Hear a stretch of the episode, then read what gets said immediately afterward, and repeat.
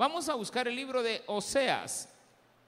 Oseas, eso ya es parte de los profetas menores y eso se encuentran antes del el libro de Mateo. Así de que busque el libro de Oseas, que por cierto es el primer libro de todos los profetas menores. Oseas, capítulo número 10. ¿Lo tiene?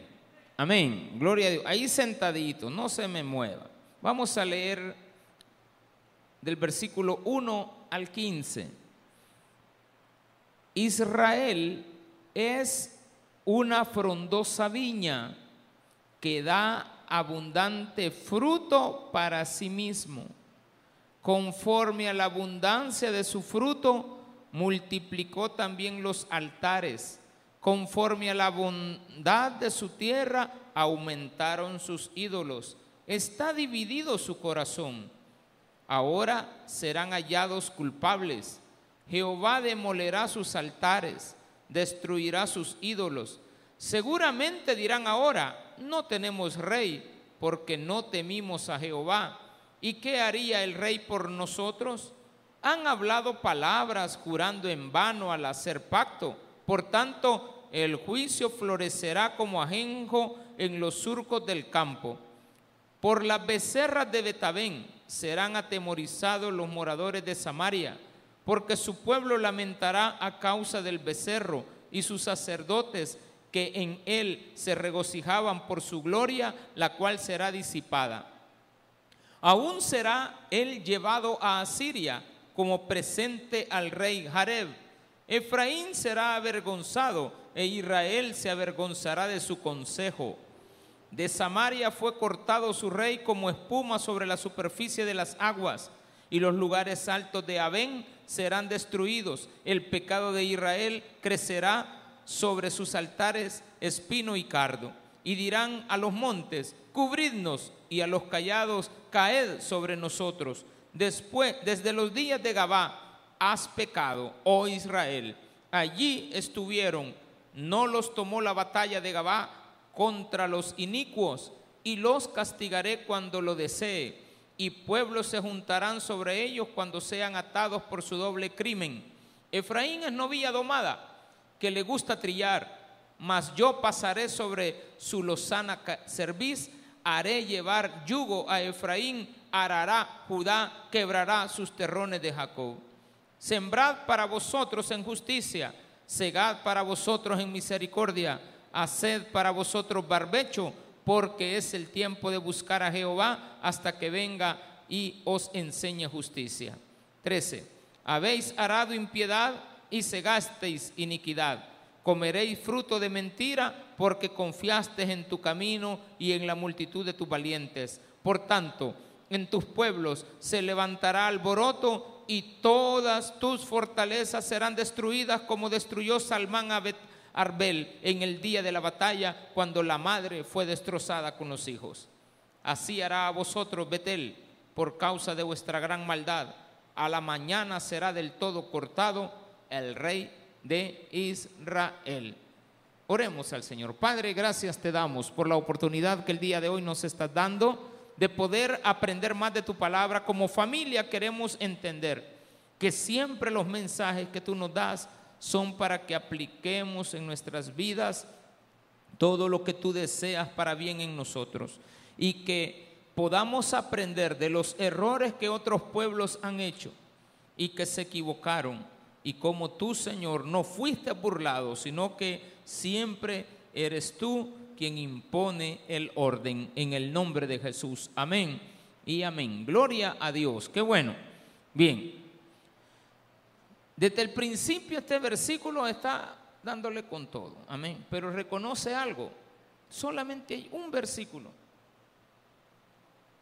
el 12, donde le da una somera esperanza de misericordia. Todos los demás versículos hablan de cómo es que el pueblo, en este caso cualquier persona, en este caso el pueblo, y como cualquier persona, puede llegar a perderse en el camino cuando prospera. Muchas familias son prósperas y la prosperidad viene de Dios. Él nos la da. Más sin embargo, muchas veces esa prosperidad es desperdiciada. ¿Por qué Dios da esta prosperidad? Aquí no dice que es un pueblo del mundo, sino que habla de su pueblo. Y dice, lo compara, esas son comparaciones nada más, pero usted tiene que entender que es una retórica poética. Israel es una frondosa viña. ¿De quién es la viña? Del Señor. ¿Quién lo llevó a la tierra que fluye leche y miel? Dios. ¿Quién te llevó a ti a sus caminos? Él. Estando en sus caminos, Israel no produjo fruto. Era una frondosa viña. Y yo en la viña espero que hayan uvas. Pero aquí solo hay frondosa viña. Voy a buscar las uvas, no hay, solo hay hojas. ¿De qué me sirve a mí un palo de, de aguacate lleno de hojas? Y nunca el fruto. ¿De qué me sirve el palo de mango si solo tiene hojas? Una vez al año me da mango, pero si llega un año que no me dé ningún mango, ¿para qué quiero ese mango? ¿Para qué quiero ese palo? Eso somos muchas veces nosotros, personas que no damos fruto para Dios, porque los frutos son de Él, ¿de acuerdo? No, son para mí, no, los frutos son para Dios. Pero si yo soy el que crezco, yo soy el que ya tengo carro, bueno, los jóvenes agarran un trabajo ahí en un call center, porque ahora está de moda eso. Lo primero, un carro, ¿para qué? Para él, está creciendo, ¿o no? Pero abandona a sus padres, no da fruto. Su mamá va en bus a pasar consulta, pero él no tiene tiempo para llevarla. O decirle a su hermano, mira hermano, mi mamá está enferma, yo voy a ir ahora en bus, ya que tenemos un vehículo, llevarla tú. O mamá, mire, yo no puedo, pero le voy a pagar un Uber para que la lleve. Eso es dar frutos. ¿De qué me sirve a mí tener los, los, los, los zapatos bien lustrados con calcetines rotos? ¿De qué sirven las apariencias? ¿Qué es esto de una viña frondosa? Apariencia. Se ve que es prosperidad, pero no es prosperidad porque Dios te la puede quitar inmediatamente. Esta historia habla de este pueblo que en la prosperidad se equivocó. Esas hojas pegadas a la viña, en este caso simbolizan lo que más adelante dice. Hizo fruto para sí incrementó sus altares de idolatría. Todo lo que hacemos es para mí. Pueblos egocéntricos que nunca tienen para nadie. Son como lagartos viviendo en la laguna del vecino. No dan para nadie. Israel, su pueblo, Póngale ahí su nombre, nos han enseñado. Ponga su nombre. Y Dios dice que después de haberte dado todas las herramientas para que tú en esta tierra vivieras bien, no estamos hablando de que vivas como que fueras un hombre derrochador de dinero, vivir bien, tener aseguradas muchas cosas. ¿Que te van a costar? Sí, te van a costar, pero las tienes aseguradas. No te preocupas por ellas. No hay que preocuparnos, Dios proveerá. Israel es una frondosa viña que da abundante fruto para sí mismo. Solo hojas. Todo lo que gana para él. No es una obligación de los hijos, ¿verdad? Les puse un ejemplo, nada más. Conforme a la abundancia de su fruto, multiplicó también los altares. Va a venir un cantante mundano, allá va para él. Hoy ya no va a la iglesia. Perdió la relación con Dios, porque ahora tiene mucho.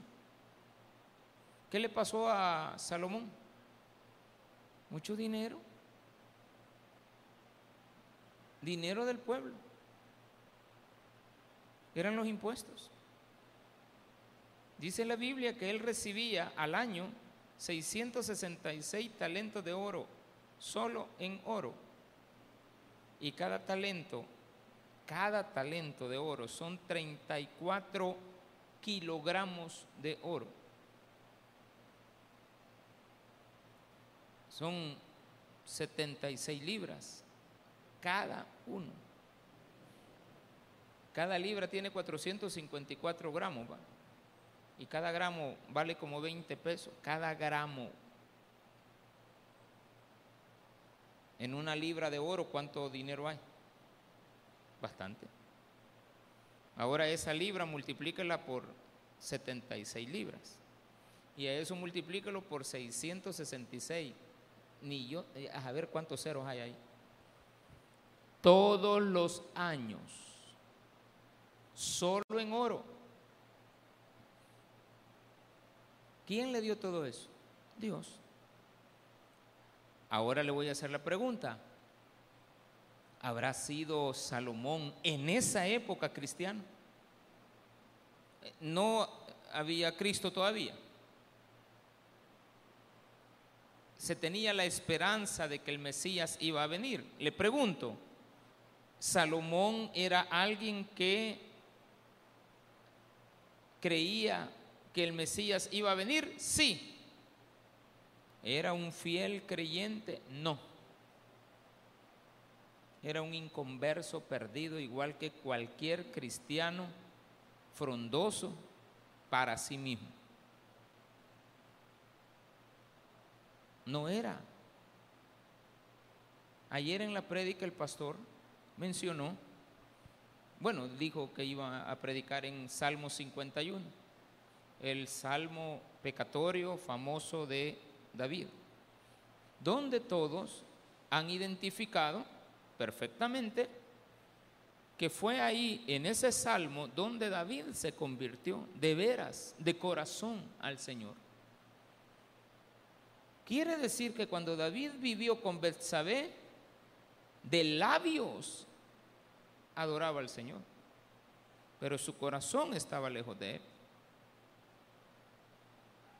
Cuando hay una persona que no da fruto para Dios, sino que da frutos para sí mismo, es una persona que tiene dividido el corazón. Versículo 2.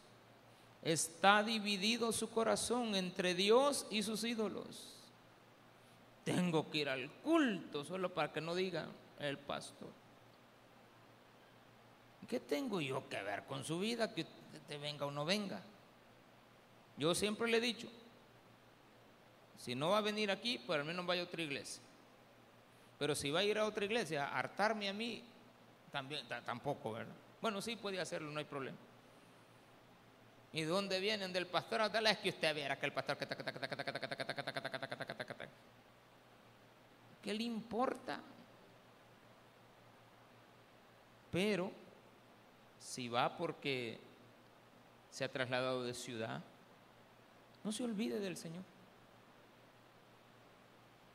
Si porque se va para otro país, congréguese.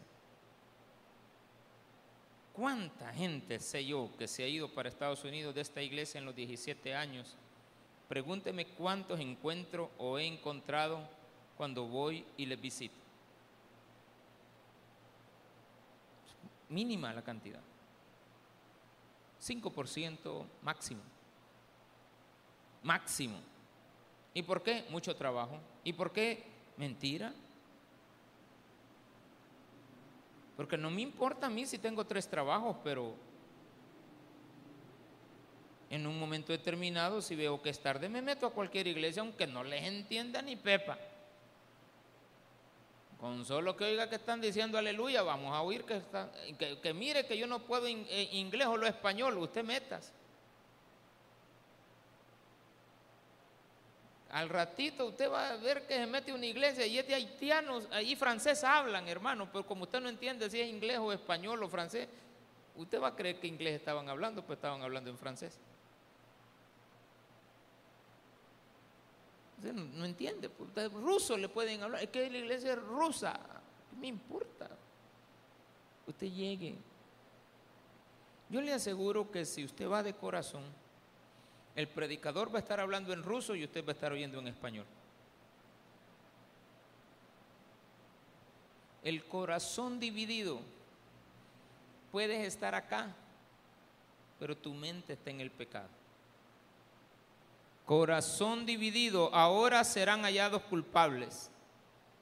Jehová demolerá sus altares, destruirá sus ídolos. O sea que con el labio hablaban a Dios, pero adoraban sus ídolos. Entonces viene Dios y dice, ya los encontré, estos aquí de labios me adoran, mentirosos de primera línea. Seguramente ahora dirán, no tenemos rey. Bueno, pero ¿por qué abandonaste a Dios y decidiste tener un rey y ahora te das cuenta que como ya lo perdiste todo, Dios no te está diciendo que con esto te vas a restaurar. Es que Dios dice que te lo demolerá, no te dice que te va a volver a traer. Cuidado con aquellos que cuando prosperan o abandonan a Dios. Porque Dios te dejará con las ruinas de tu prosperidad. Es que Dios no es malo. Jamás. No es malo. Nosotros somos los que hemos dejado a Dios. Dice ahí, seguramente dirán ahora, ¿por qué no lo dijiste ayer? Antes de que esto pasara. ¿Por qué hasta que estamos en el problema?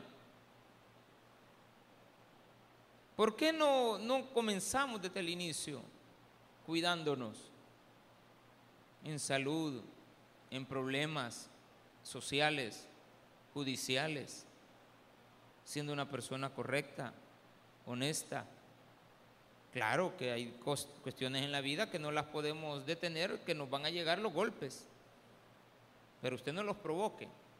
Seguramente dirán ahora, no tenemos rey, porque no temimos a Jehová. Y después dice ellos, ¿y qué haría el rey por nosotros? Pero se refieren al rey que ellos pusieron. Entonces Dios les está diciendo, bueno, si vos decís que tenía, ¿por qué no te vas con el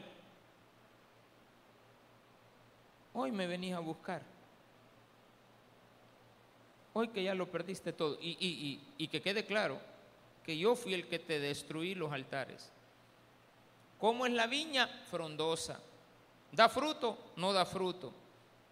¿Qué tiene? Muchos altares. Cada hoja un altar. Y las hojas se caen. La viña frondosa no es para siempre. El árbol, no hablemos de una viña, el árbol de aguacate que deja de dar aguacate porque está podrido por dentro, pero está bien verde por fuera, pero por dentro está podrido. ¿Y qué va a pasar dentro de unos años? Nos vamos a dar cuenta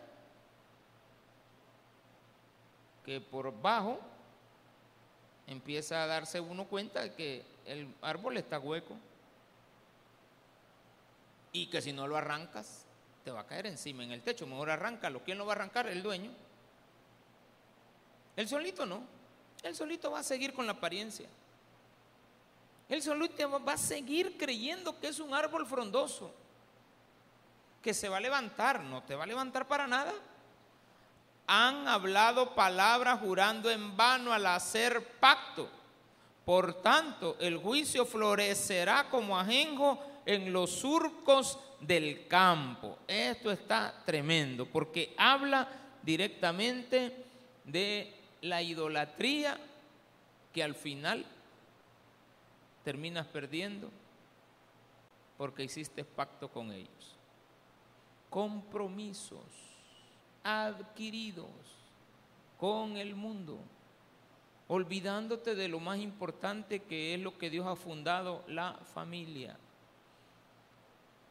Él es tu esposo. ¿De qué habla el libro de Oseas? De la relación entre un esposo y una esposa, de una esposa infiel que al final hasta la tiene que comprar y que la tiene que vestir y que con el mismo vestido que Dios le daba a Israel, en este caso de Oseas, es lo que Oseas le daba a su mujer. Cosas, cosas extrañas. Pero que Dios nos las explica aquí para que veamos cómo es la relación de la infidelidad. Una mujer que está recibiendo todo de su marido y ella lo engaña. Eh, todo, ella va a, que le hagan las uñas, que le hagan la, la, la, manicure y paticure y la repelladita y todo. ¿Para quién? Perfumito. ¿Para quién? ¿Obteniéndolo de quién? De su esposo. La esposa también.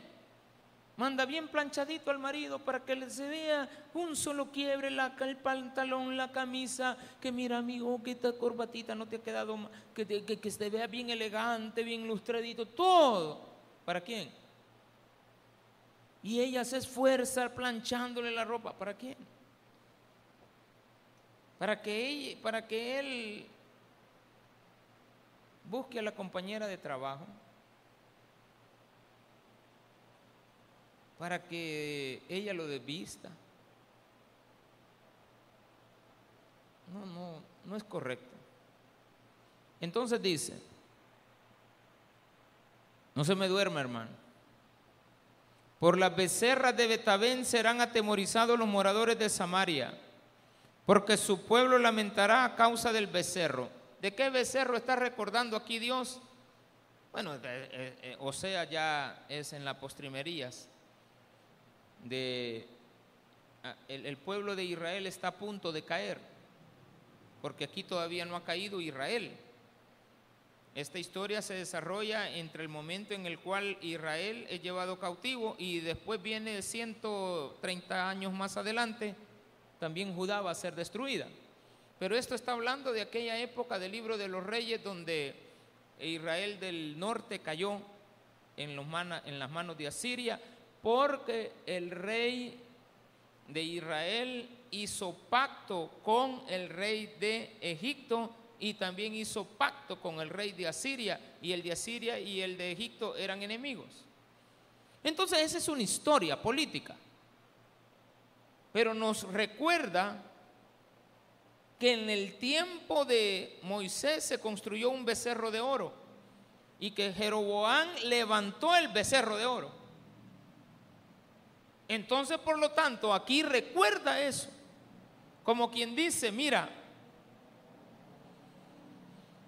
tú ya sabías que yo destruí el becerro de oro que construyeron mis hijos cuando los saqué de Egipto. ¿Por qué ese becerro no te recordaba más que el tiempo de Egipto? Porque en Egipto adoraban a un becerro de oro, a un toro. Ahí no es becerro, sino que realmente es lo que terminó haciendo Israel. No era la figura de un becerro, sino que la figura de un toro. Masculinidad, potencia, fuerza, todo lo que el toro puede simbolizar. De hecho, este, Egipto tenía cementerios de toros, eran para ellos eran dioses. De Israel hizo eso cuando salió de Egipto. Hagámonos un becerro como lo tenían los egipcios. Y el becerro nos ayudará. ¿Qué hizo Dios? Destruírselo. Ya se lo destruyó. Entonces, ¿por qué lo volviste a levantar? Pues ya Dios te sacó de la drogadicción porque estás otra vez ahí. Ya Dios te sacó de la prostitución que estás otra vez ahí. Ya Dios te, alejó a esa vieja caituda y ahora andas buscando a otra. No la hace. O sea, definitivamente tenemos un problema serio. Como que no podemos dejar la bebida, ¿verdad? Como que no podemos dejar las malas mañas. Es que lucho. Sí, pero si lucharas hacia las cabales, ya lo hubieras dejado. Es que luchar no es ir a pelear con el enemigo. Es mejor quedarse callado y ni salir.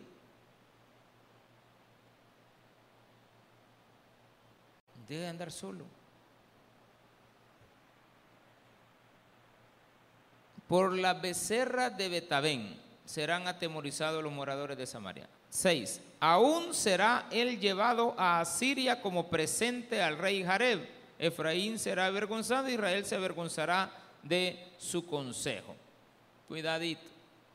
Está bien, históricamente. Israel fue entregado al rey de Asiria. ¿Por qué? Por traidor. En el mundo se asoció con dos malos. Pero aquí habla del consejo.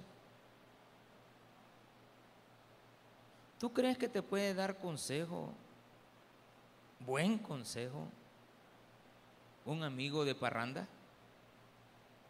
¿Tú crees que te va a dar buen consejo tu gran amigota que tenés, que te saca de la iglesia, que te ha presentado al compañero de trabajo sabiendo de que tú estás casada todavía?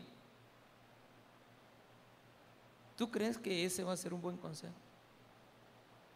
No, definitivamente no. Te avergonzarás del consejo que te dio, pero será muy tarde, porque aquí no hay un atisbo. No hay nada. Sí habla de un versículo donde Dios te dice todavía, tendré misericordia. Pero no vemos que al final Israel haya sido salvo. Israel quedó perdido. Y nos va a llevar a esto. Versículo 7. De Samaria fue cortado su rey como espuma sobre la superficie de las aguas. Y los lugares altos, escuche bien esto, y los lugares altos de Abén serán destruidos. El pecado de Israel crecerá sobre sus altares, espino y cardo. Dirán a los montes, cubridnos, y a los collados, caed sobre nosotros. ¿Qué desearán? La muerte. ¿Llegará la muerte? No llegará la muerte. ¿Y entonces de qué habla esto? De lo que desearás que pase, pero no pasará. Días postreros vendrán deseo, no puedo, sí, pero no va a haber misericordia de parte de Dios. Esperas que más adelante Dios esté esperándote con los brazos abiertos. No estará. Será demasiado tarde. Del infierno no puede salir nadie. Yo una vez oí un testimonio de, de una persona que andaba para arriba y para abajo en las iglesias y todavía me pidió venir a contar su testimonio ahí. Yo le dije, ¿de qué se trata? Es que, pastor, yo fui al infierno. No, no, no, discúlpeme. Si usted fue al infierno, usted, no puede ser salvo, ¿de acuerdo? Y usted me dijera que todavía le creyera un poquito, que fue al cielo y que volvió a la vida, no se la creería tanto, pero pero digamos que es más aceptable, aunque no. Porque si alguien fue al infierno y regresó, quiere decir de que Dios no es justo, pues. ¿Cómo va a mandar a alguien al infierno y le va a dar una segunda oportunidad? Si está en el infierno, está en el infierno. No hay segundas oportunidades. Eh, tal vez nosotros los hombres las demos, pero Dios no la da. Porque dar una segunda oportunidad es que usted se muera sin Cristo y le den una segunda oportunidad. Pastor, yo me curé del cáncer, he tenido una segunda oportunidad, pero no te moriste. Pero si usted ya se murió, ya se murió. No hay misericordia. Pastor, usted es muy así como, así como que, que no hay chance. No, no hay chance. Si usted me dice que sí, pues muérase y que Dios le dé otra oportunidad. Sin Cristo. Con esa falsedad que tiene de un corazón dividido y una frondosa viña que no sirve para nada más que para abundancia de frutos para sí mismo, no habrá oportunidad. Versículo 9. Aquí viene y recuerda algo que también la semana pasada lo recordó. No la semana pasada, sino que el, el capítulo 9 recordó el caso de la concubina y el levita, de allá del libro de jueces capítulo 19. Famosa la historia. A cada rato Dios le sacaba esto a Israel. ¿Te acordás de Gabá? Sí, sí, sí, sí, ya sé. Es como que usted le digan a un norteamericano, ¿qué día es hoy? ¿Qué dijo hoy? ¿11 de cuándo? De septiembre. ¿Qué se le viene a la mente a un norteamericano que vive en Nueva York el 11 de septiembre? Venga y como que le diga, va, ¿te acordás de lo que pasó el 11 de septiembre? Yo lo permití. Nada sucede sin que Dios no lo permita por tu maldad, por tu idolatría. Ah, que se fueron justos por pecadores. A los, a los justos los tengo yo conmigo. Ya tienen como, ¿cuántos años fue el, el, 11 de septiembre, mamá? Usted ya viví. Bueno, 28 años, algo así. Ah, 22 años, va. 22 años. El esposo de mi mamá ya falleció trabajaba enfrente de las Torres Gemelas. Falleció de cáncer a causa de enfermedad. Y él era cristiano. Mira, por los justos no te preocupes, yo los tengo en mi seno. ¿De acuerdo? Pero los idólatras eran ustedes. Lejos de Dios. Vaya a ver si han cambiado. No han cambiado. ¿Han cambiado? No, no han cambiado. Dios le puede mandar un terremoto a la calle Castro allá en San Francisco. Solo ahí va a pasar la falla de San Francisco. Solo ahí va, una sola destrucción.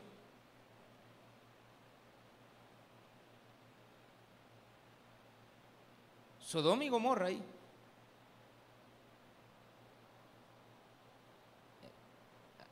Usted mira el resto de casas bonitas, pero caras, hermano. Porque San Francisco es caro, es más caro que, Nueva York. Un apartamento vale dos mil dólares, el apartamentito, nada más, es un cuarto. La cama vale mil dólares, una cama. Usted no puede usar el baño, tiene que todos los días ir a, a los centros públicos a hacer su necesidad. Solo es para dormir. Caro. Solo hay una, en toda, en toda la zona hay, todo está de, banderas de colores, pero hay, en una esquina dice Iglesia Bautista. En la, la única iglesia, fueron los únicos que no permitieron vender ese edificio. Toda la ciudad, todo eso lo compraron ellos. Y ahí está la iglesia congregándose en medio de todo eso les puede mandar un terremoto ahí, solo ahí. Y le aseguro que se vuelven a edificar y vuelven a poner árboles frondosos, viñas frondosas, llenas de hojas, sin dar fruto, y no cambian. Por eso es que es muy, muy, pero muy común encontrar a un divorciado dos veces.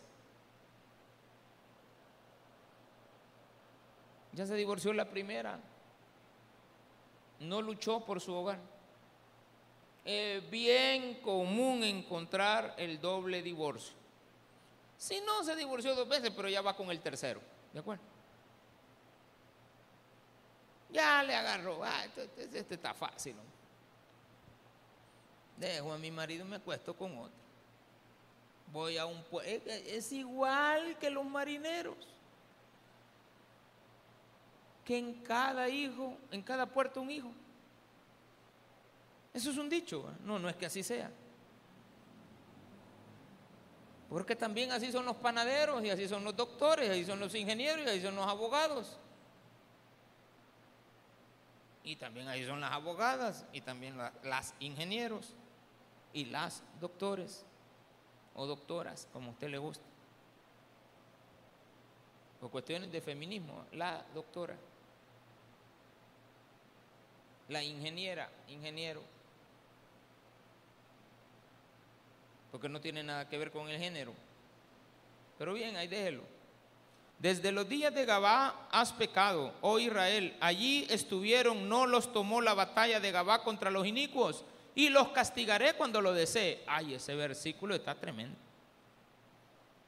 Porque eran diez tribus. Había una de guerreros, de mano y todos eran zurdos. Curioso. Eh, es una cuestión, digamos, semántica. Cuando nació Benjamín, Jacob no soltaba a su hijo. Entonces Jacob siempre andaba a su hijo de la mano.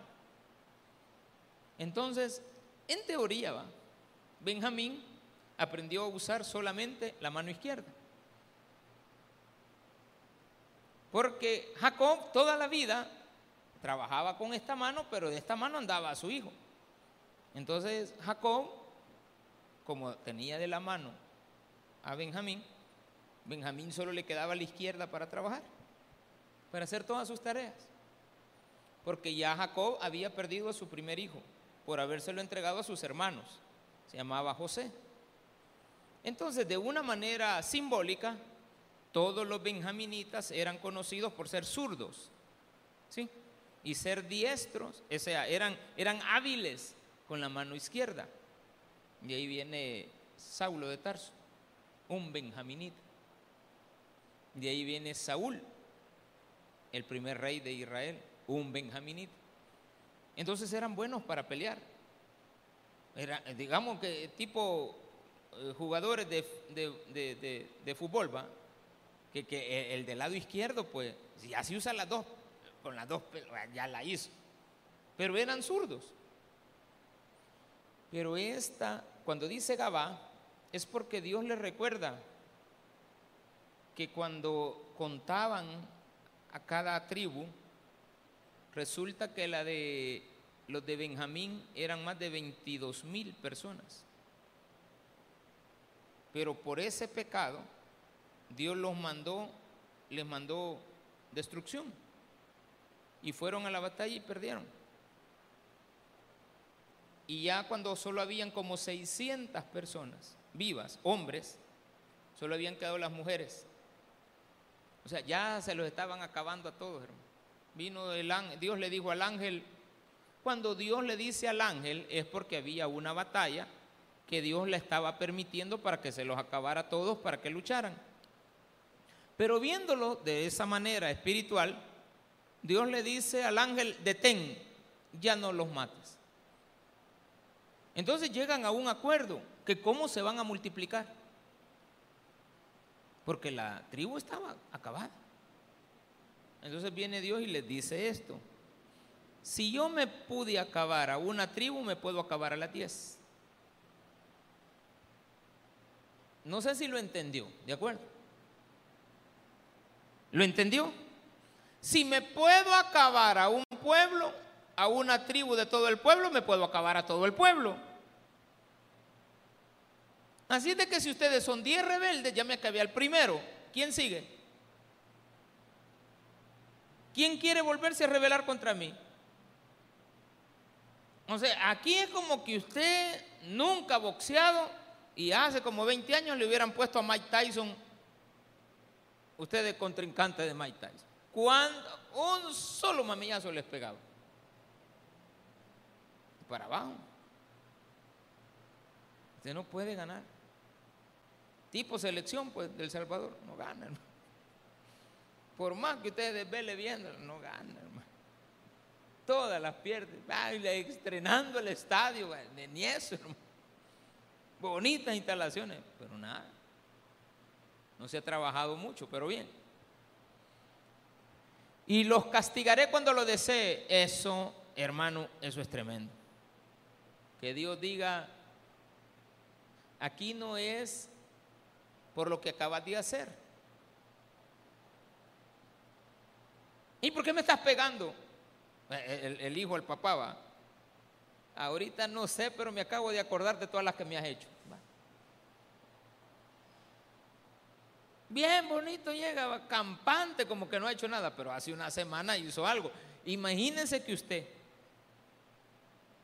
tuviera un hijo, tiene un hijo, y usted se acuerde hoy de lo que le hizo hace dos o tres semanas, y al nomás verlo, vení para acá, ¡pa! ¿Y qué pasó?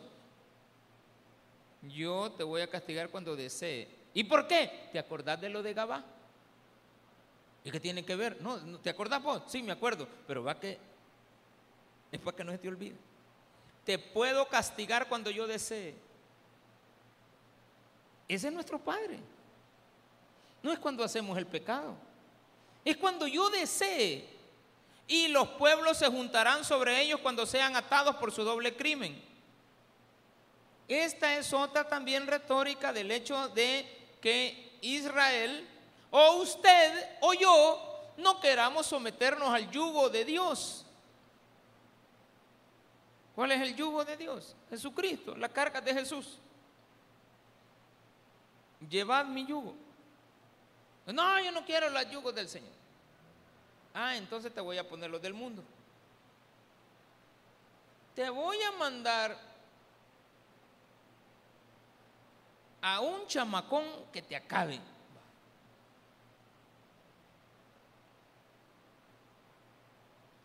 así es la cabal. Te va a estafar, te va a bajar, todo. Yo lo he mandado. Te voy a castigar cuando desee. Ya tengo preparado al susodicho, incircunciso, malandro, con el que te vas a terminar acostando. Ya lo tengo preparado. Yo le he enseñado a él muchas cosas. Le he permitido que, que sea malo para mandarte. Eh, mira, en el mundo Dios dice esto. Yo tengo preparado a mucha gente para que trate contigo. Pastor, sí. ¿No le querés hacer caso a tu nana? Pues tengo como 40 soldados que andan con el ministro ahorita.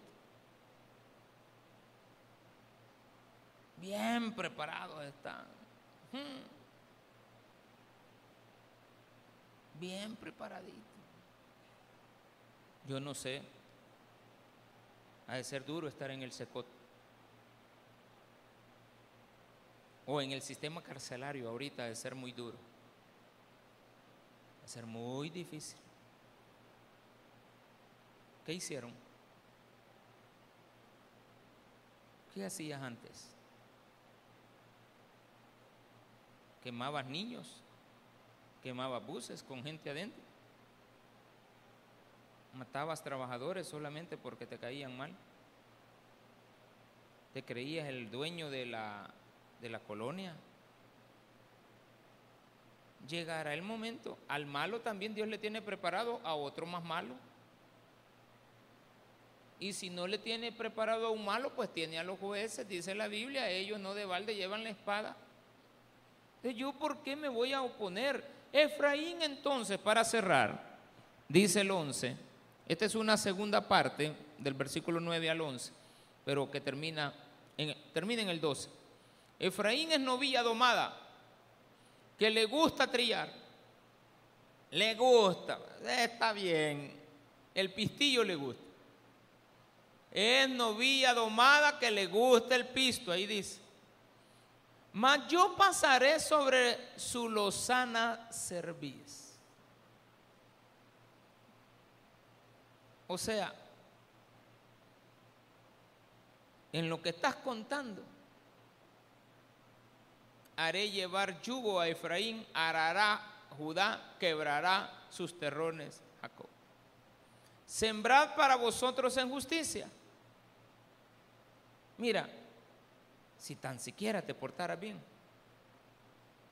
entonces yo voy a ser misericordioso. Le dijo Dios a Saúl. Saúl no tenía vela en este entierro, pero los cristianos de aquella época recibían palabra de Samuel y Samuel va de predicarles y predicarles y predicarles. Y un día el pueblo dijeron, mira Samuel, nosotros lo que queremos es un rey, mira y todos tienen rey y nosotros por qué no. Vino él y se fue donde Dios y le dijo, mira, están pidiendo rey. Este pueblo, no hombre, mira, si nada les falta. Y vino Dios y le dijo, pues, déjalo, le dijo. No te preocupes, Samuelito. No te están despreciando a ti, pastorcito. Están despreciando mi palabra. ¿Y entonces qué hago? Pues, no te preocupes. Anda a buscarme a un... Mira, no te va a costar hallarlo, es alto. Y vieras a ese hombre como la gente lo quiere. Pongámosle por rey a ese. Vaya, pues. Me lo vas a ungir, ¿oíste? Vaya, pues lo voy a ungir. Va a venir, va aquí te vamos a ungir. Vaya, se lo mandaron. Ya cuando era rey, porque Dios quería sonarse al pueblo con Saúl. Porque él sabía que Saúl, bueno, no era buena pieza, pues. Le gustaban las muchachas. Le gustaba todo lo que estaba ahí. Todo lo de alrededor le encantaba. El Samuel, e, e, este Saúl era, no, no era tan buena pieza. Pero todavía Dios le dice a, Saúl, mira Saúl, yo te voy a hacer rico. Vas a ser grande vas a ser el rey de todo este pueblo. No me los trates mal. Y yo te voy a bendecir. No me los maltrates, no te vayas a meter, no me vayas a maltratar a las vírgenes de Israel, no me vayas a poner de esclavos al pueblo. ¿Qué hizo Samuel? Es, Saúl agarró a la jovencita, los puso de esclavo, le puso impuestos. ¿Qué hizo Dios con Saúl? Se, la, se lo tronó. Pues. Allá lo agarraron en una esquina. Si no es el que se mata el solo, lo hubieran hecho pedazos al pobre Saúl. Dios amaba a Saúl, pero fue malo con el pueblo. Ahora, son personas que Dios termina utilizando para ponernos quietos a nosotros, aunque después se las miran con Él por habérsele pasado la mano.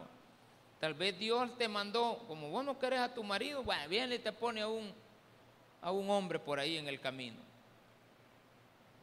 Al principio todo bien, pero después te empieza a maltratar. Entonces viene Dios y le dice, mira, tú maltrataste a una de mis hijitas que yo tenía ahí para que tú las zarandearas, pero se te pasó la mano. Se te pasó la mano. Le quitaste todo.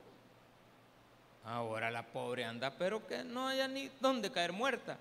Habéis arado impiedad y segasteis iniquidad. Comeréis fruto de mentira porque confiaste en tu camino y en la multitud de tus valientes. Por tanto, en tus pueblos se levantará alboroto y todas tus fortalezas serán destruidas, como destruyó Salmán a Arbel en el día de la batalla, cuando la madre fue destrozada con los hijos. Esta es la batalla final que perdió Israel. Y no se olvida, Salmanazar fue llevado cautivo. Se lo llevaron para Siria. No, para Babilonia, que de allá regresaron. En Asiria a ver qué hicieron. Entonces viene Dios y dice, qué lástima es que con todo y nana me acabé a los hijos. Muchas veces los padres o las madres entregan a sus hijos con tal de satisfacer su vida pecaminosa. Padres y madres, aquí no importa. Aquí se va parejo. Los dos. Así hará a vosotros Betel. ¿Qué era Betel? Casa de Dios. Así hará a vosotros Taber de Apopa. Por causa de vuestra gran maldad, si es que fueras malo. A la mañana será del todo cortado el rey de Israel. Y mañana no hay. Y el pastor, acabado. Dios la vio con él. Y los hermanitos, ay hermanitos, cuando seguimos a los hombres y no seguimos a Dios, terminamos perdidos, sin esperanza y sin gloria. Entonces, ¿qué nos corresponde? Pórtese bien delante de Dios y la misericordia que Él tiene preparado a usted durará para siempre. Démele un fuerte aplauso a nuestro Señor.